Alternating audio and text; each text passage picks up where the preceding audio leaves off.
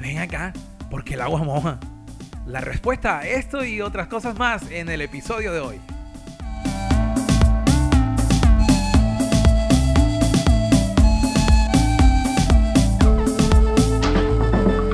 Bienvenidos a Este es mi espacio. El programa que enciende la chispa de tu curiosidad.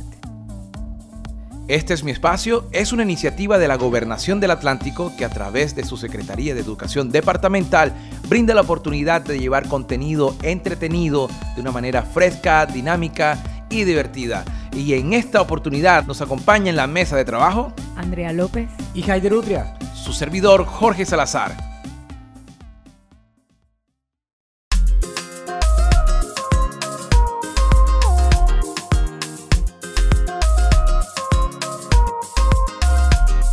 Mujeres en la ciencia. Y como siempre, en el episodio de hoy empezaremos hablando de las mujeres en la ciencia. Mujeres que han hecho aportes importantes y especiales en el campo de la exploración espacial, del estudio de la astronomía y de otras áreas que han marcado un hito en nuestra sociedad y en la modernidad. Hoy hablaremos de Caroline Herschel, hermana del famoso astrónomo William Herschel, descubridor del planeta Urano. Pero vamos a descubrir, mientras transcurre la historia de esta mujer importante en la ciencia, quién era ella y cuáles fueron sus principales aportes. Caroline Herschel, mágica combinación de música y ciencia. Primera mujer que detectó un cometa para descubrir después siete más. Astrónoma por derecho propio.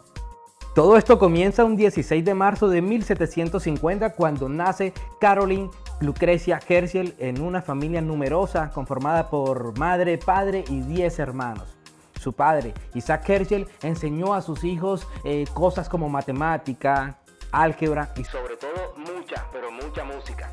En 1962 fallece su padre Isaac Herschel, cuestión que lamentó mucho porque dadas las costumbres de la época donde no se le permitía a las mujeres saber un poco más que leer y escribir, él a escondidas enseñaba temas como matemática, álgebra y sobre todo mucha música. Cuando niña, Caroline sufrió de tifus. Lamentablemente esta enfermedad impide que siga creciendo. No midió nunca más de 1 metro 32 centímetros. A la edad de 22 años, su hermano William Herschel, que ya se encontraba radicado años atrás en Bath, Inglaterra, pide que llegue a su casa. Su madre le permite que eso suceda y es entonces cuando Caroline Herschel viaja a sus 22 años de edad y se convierte en algo así como la ayudante de su hermano William Herschel. Ya en casa de su hermano se convierte en una de las mejores sopranos del momento. Su hermano, en calidad de organista y director de la orquesta de la ciudad, la vincula inmediatamente a la música, donde se convierte en una de las mejores. Aunque no solamente eso fue lo único que construyeron ambos hermanos, porque también tuvieron telescopios con los que halló Caroline, eh, con su especial intuición, tres nuevas nebulosas y al menos ocho cometas. Sus hallazgos le valieron un salario de 50 libras anuales por parte del monarca, convirtiéndose en la primera mujer con un puesto científico remunerado.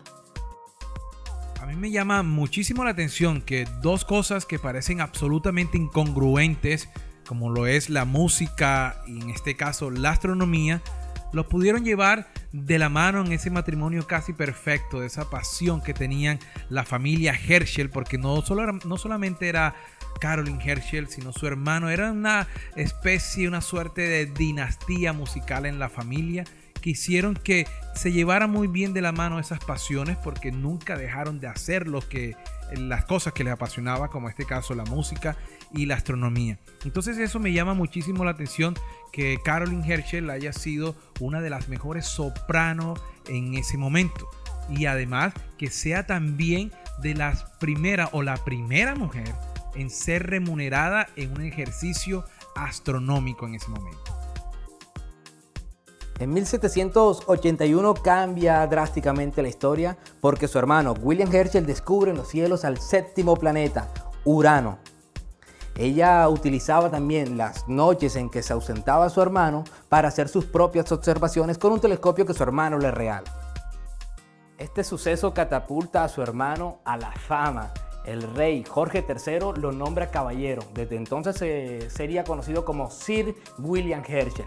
Su hermana pasa a ser la ayudante. Eh, en sus observaciones. Se dedicaron enteramente a la ciencia, a la astronomía.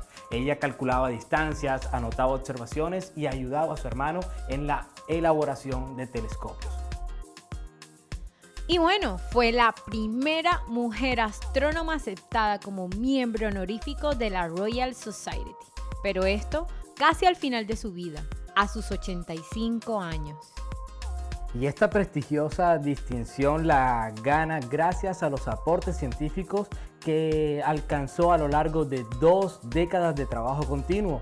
Fue, como ya lo habíamos mencionado, la primera mujer en descubrir un cometa. Y no solo eso, descubrió siete más, seis de los cuales llevan su apellido, Herschel, no por su hermano eh, Sir William Herschel, sino por ella misma. También descubre tres nebulosas y más de mil estrellas binarias. Y es curioso escuchar eso de estrellas binarias porque resulta que las estrellas eh, por lo general vienen de pajares.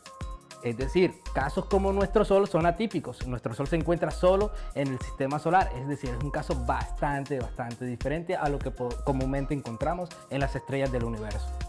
Después de toda una vida de trabajo, en el año de 1822 muere su hermano, Sir William Herschel, y es allí cuando decide retirarse y se devuelve a su natal Hannover, Alemania, desde donde continúa sus investigaciones apoyada ahora con el hijo de William Herschel, quien queda en Inglaterra y continúa las investigaciones de su padre y tía.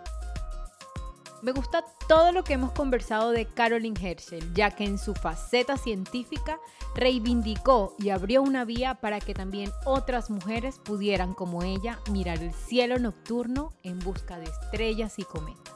Y los dejo con este epitafio que Caroline dejó escrito. Los ojos de ella, en la gloria, están vueltos hacia los cielos estrellados.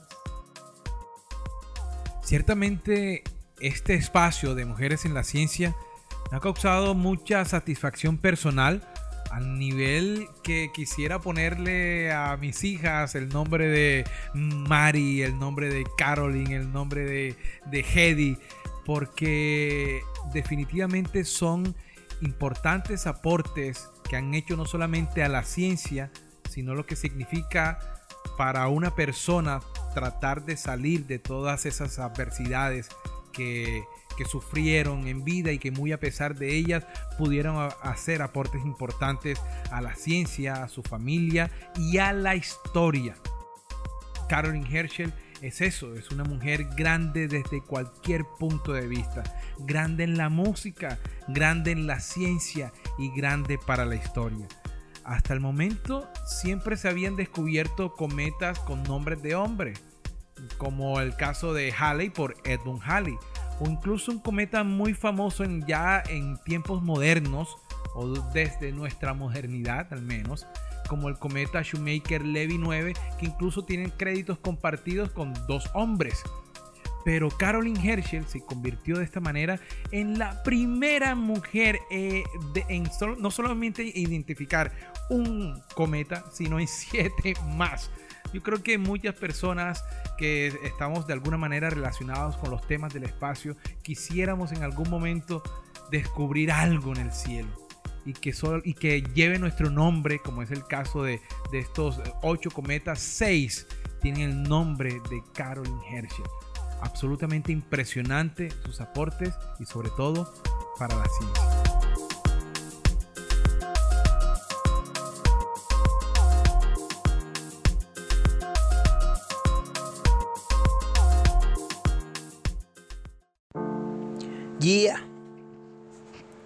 En este capítulo te voy a hablar de Caroline Lucrecia Herschel, astrónoma, matemática, filósofa y músico. Tiene una bonita historia de vida y quiero que la conozcas. Escucha esto. Dice, Nace el 16 de marzo de 1750 en Hanover una niña que pronto se darán cuenta que tendrá actitudes para intervenir en la ciencia, aunque todavía esa palabra no está en su conciencia. Nació en el seno de una familia muy musical, guiada por su hermano quien ella solía escuchar. Su madre le decía, para ti es el hogar. Su padre la sacaba escondidas para estudiar. Siguió creciendo aunque de verdad nunca lo hizo, porque le dio una enfermedad, no porque quiso. Niña la atacó la tifus y eso no fue impedimento para todo lo que ella hizo. Junto con su hermano se mudó para Inglaterra. Él quería observar sucesos fuera de esta tierra. Ella comenzó de abajo como su asistente, pero las ganas en el pecho estaban latentes de estudiar, buscar, observar, siempre persistir en algo que en el universo puede existir. En la astronomía se pudo inmiscuir y de noche algo mágico ella pudo percibir. Iba pasando por el cielo su primer cometa, era lo más bello que había visto en ese planeta. A la mano tenía borrador, lápiz regleta y empezó a plasmar los dibujos en la libreta. 1848 su fallecimiento, descubrió siete cometas más por cierto. Sociedad Astronómica dio reconocimiento, la medalla de oro por sus descubrimientos. G, G, G, G. La cazadora de cometas, sí. La cazadora de cometas. K, K, Caroline Herschel, Caroline Herschel, yeah. Sabi Lozano en el VIP. Esto es para ti. La bacanería científica. Yeah.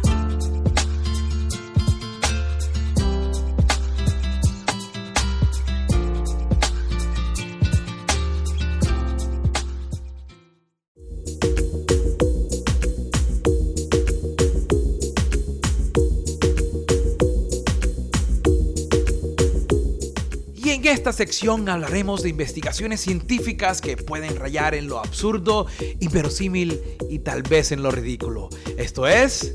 ¿Dónde lo viste?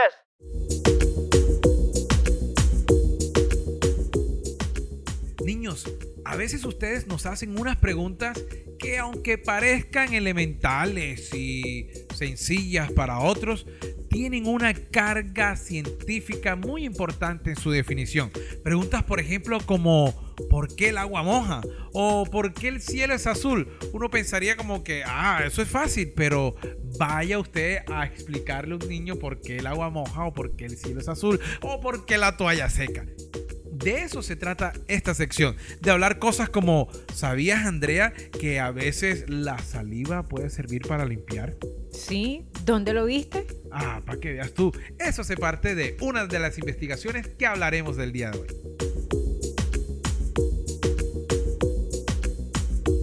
Esta investigación que vamos a escuchar ahora es bastante curiosa porque contrario un poco a lo que la lógica nos podría indicar, la saliva funciona para limpiar.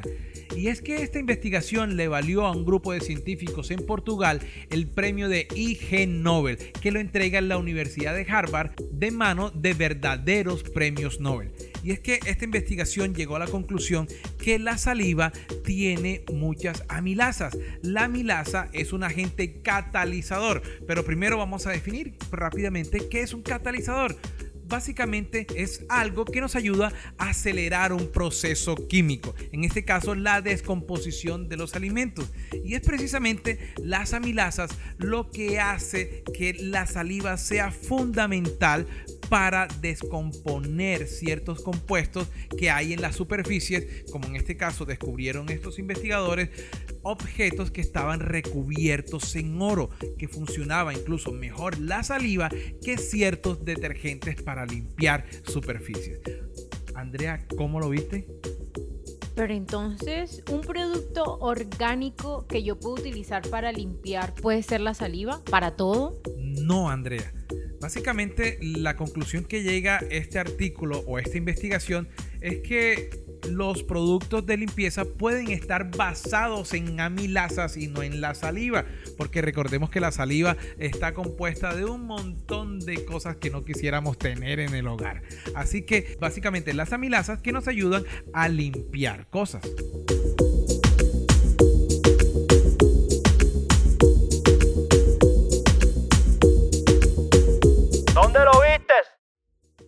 Esta siguiente investigación de ¿Dónde lo viste? hablaremos de una pregunta que siempre se ha dicho de manera un poco despectiva, pero está cargada implícitamente de un valor científico muy importante. ¿Por qué el agua moja? ¿Tiene de verdad una explicación real? Para responder eso de que por qué el agua moja, tenemos que primero saber que todo lo que nos rodea, bien sea la mesa de nuestras casas, las camas, la silla, nuestra propia mascota o incluso nuestro propio cuerpo, se encuentran conformados por átomos. Los átomos se juntan para formar algo que conocemos como moléculas y la fuerza que mantiene unidas esas moléculas entre sí la conocemos como fuerza de cohesión. Para el caso del agua, estoy seguro que muchos hemos escuchado que el agua también se conoce como H2O. ¿Pero eso qué significa? Bueno, significa que una molécula de agua está formada por dos átomos de hidrógeno y uno de oxígeno. La fuerza que impide que esas moléculas se separen entre sí, como ya lo había mencionado, la fuerza de cohesión, en el caso particular del agua son bastante débiles. Otra fuerza que entra en escena es la fuerza de adherencia, que es culpable de que las moléculas queden pegadas a la superficie de contacto. El agua moja porque la fuerza de cohesión anteriormente descrita era menor a la fuerza de adherencia. Debido a eso, cuando entra en contacto con otros cuerpos, sus moléculas van quedando pegadas a ese cuerpo y van produciendo el efecto que conocemos como mojar.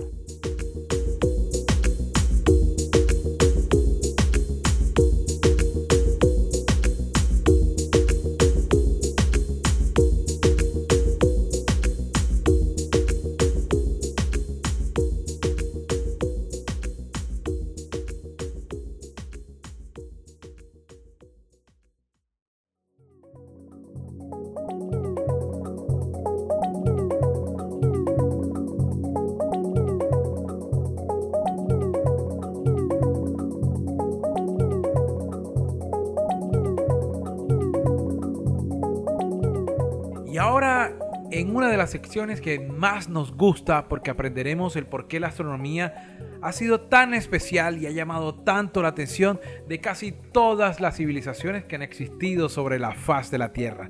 Con ustedes, el profe Alf nos va a fascinar con todo esto que tiene para contarnos el día de hoy.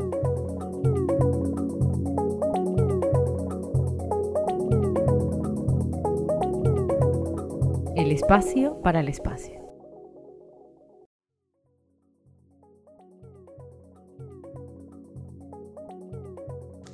Hola amigos, soy el profe Alf y hoy como siempre estaremos compartiendo las maravillas del universo.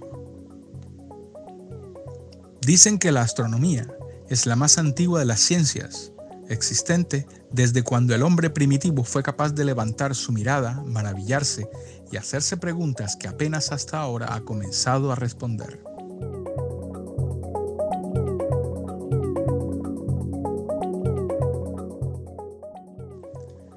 ¿Te has preguntado alguna vez en dónde estás? Por supuesto, yo sé que estás en tu casa, que a veces sales al colegio, al parque o a visitar a tus amigos. Pero, ¿alguna vez has intentado descubrir tu ubicación en el vasto universo? La verdad es que nadie lo sabe, pero podemos intentar responder a esa pregunta de manera parcial. Nos encontramos en la galaxia de la Vía Láctea, una agrupación de más de 100 mil millones de estrellas, gas y polvo con forma de espiral. En uno de sus brazos hay una estrella amarilla tan pequeña, tan insignificante, que no la podríamos diferenciar entre las demás. Y ahí, muy cerca de esa estrella, prácticamente invisibles, los planetas del sistema solar. Si por un momento imaginamos ser viajeros del espacio y pasamos cerca del sistema solar, nos daremos cuenta lo imposible que es ver a la Tierra. Es tan pequeña, opaca, y está tan cerca del Sol que permanecería oculta si la quisiéramos ver a cierta distancia. Conforme nos acercamos, podemos comenzar a ver una mota, no muy llamativa, escondida entre los rayos del Sol. Solo después de haber pasado junto al gigante Júpiter estaremos lo suficientemente cerca para diferenciar un llamativo punto blanco azulado y poco después deducir que se trata efectivamente de un planeta. A menos que escuchemos sus señales de radio y televisión, no sabremos que en este sitio existe vida inteligente.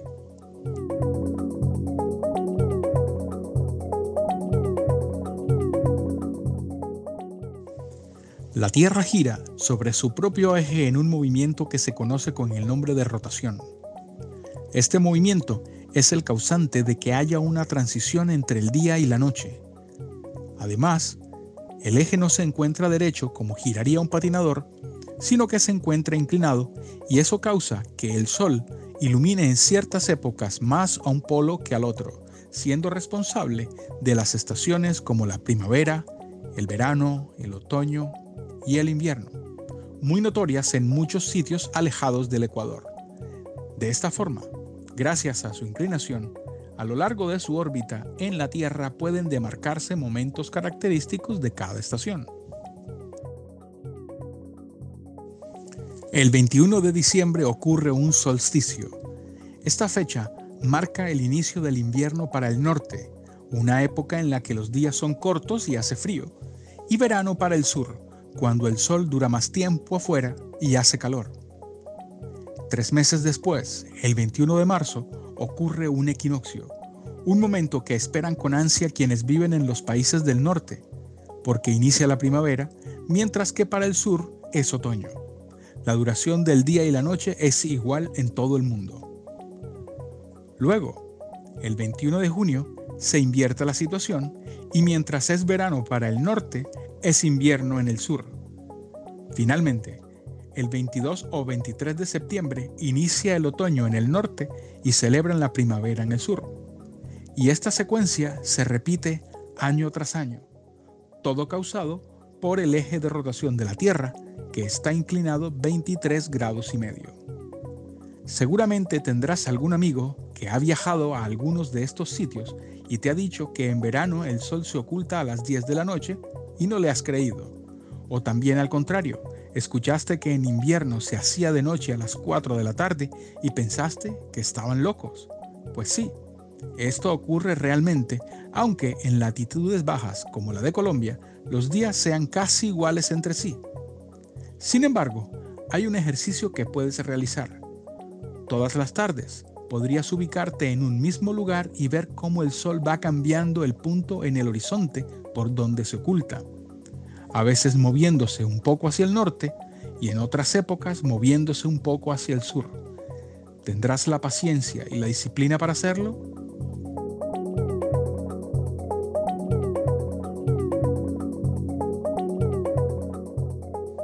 Nuestro planeta da una vuelta alrededor del Sol en un año, aunque esa medida no es realmente exacta. Lo cierto es que una vuelta al Sol le toma 365 días, 6 horas, 9 minutos y 9 segundos. Lo que hacemos es que esas 6 horas de más se van sumando cada año y cada 4 años suman un día. Por eso, cada 4 años tenemos un año bisiesto, que tiene 366 días en lugar de 365 normales. Así, el año 2020 tiene 366 días por supuesto, es año bisiesto, pero los siguientes, 2021, 2022 y 2023, tendrán los 365 días de un año común. ¿Has calculado entonces cuál sería el siguiente año bisiesto? Exacto, el 2024. La Tierra nos sorprende todos los días con su dinámica y es nuestra responsabilidad entenderla, cuidarla y acomodarnos a ella.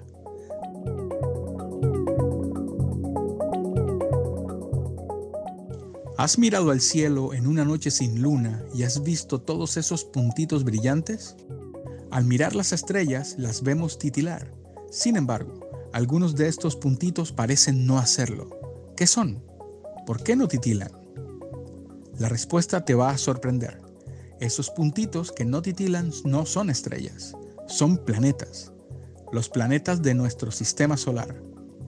Algunos pueden verse sin telescopio y no titilan porque están muy cerca si los comparamos con la enorme distancia a las estrellas.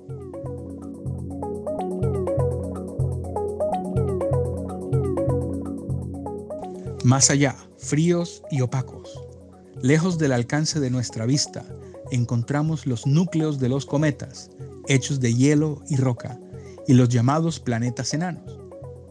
Plutón y sus cinco lunas. Eris con una luna pequeña. Makemake. Y finalmente Aumea y sus dos lunas. Todos estos planetas, sus lunas, asteroides y cometas giran en torno a una estrella amarilla y solitaria, el Sol. Entre todas esas estrellas del cielo nocturno puede verse también al padre de los dioses y los hombres en el panteón romano, Júpiter. Este planeta es el más grande del sistema solar, pero a diferencia de la Tierra o de Marte, no está hecho de roca, ni tampoco de materiales duros, sino de gas. Júpiter está hecho de lo mismo que el Sol, y si hubiera sido más grande, seguramente se habría encendido como una estrella. Júpiter tiene una tormenta activa tres veces más grande que el planeta Tierra. Hasta ahora se han descubierto 79 lunas girando a su alrededor, entre las que podemos encontrar cuatro de las más grandes del sistema solar. Ganímedes, la más grande de todas. Calisto, una luna llena de cráteres como la nuestra. Io, un cuerpo rojo y lleno de volcanes activos. Y Europa, un sitio que al parecer tiene agua líquida bajo una superficie congelada. Estas lunas fueron descubiertas por Galileo Galilei en 1609 utilizando un pequeño telescopio.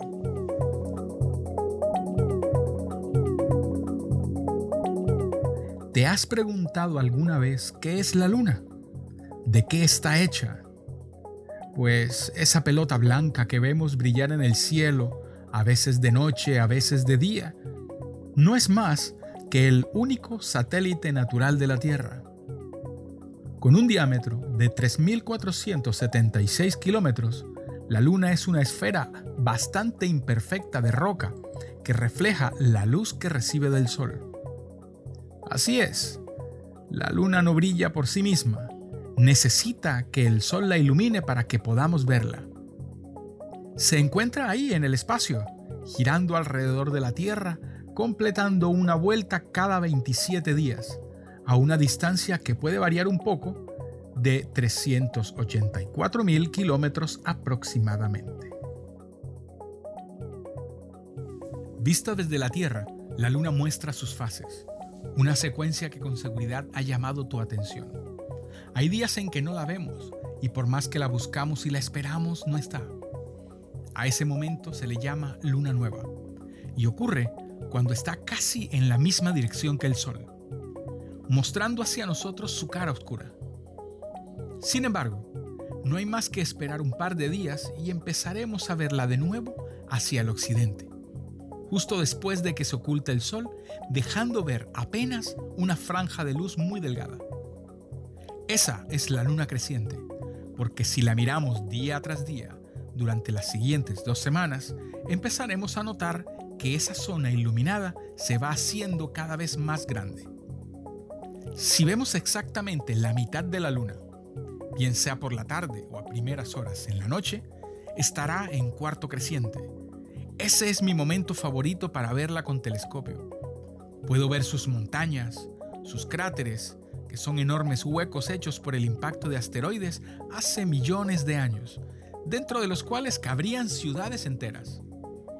Podría mirarla por horas, incluso días, mientras sigue creciendo hasta quedar completamente iluminada.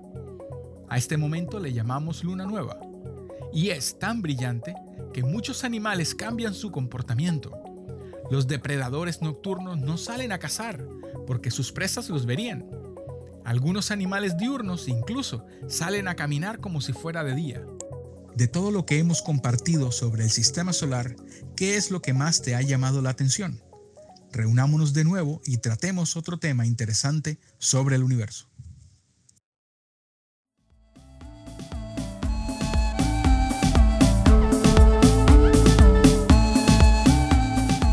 Y esto ha sido todo en esta ocasión Este es mi espacio. Esta es una iniciativa de la Gobernación del Atlántico que a través de su Secretaría de Educación Departamental ha querido llevar estos contenidos de una manera fresca, amena y divertida. Esto ha sido todo en esta oportunidad y nos vemos en la próxima.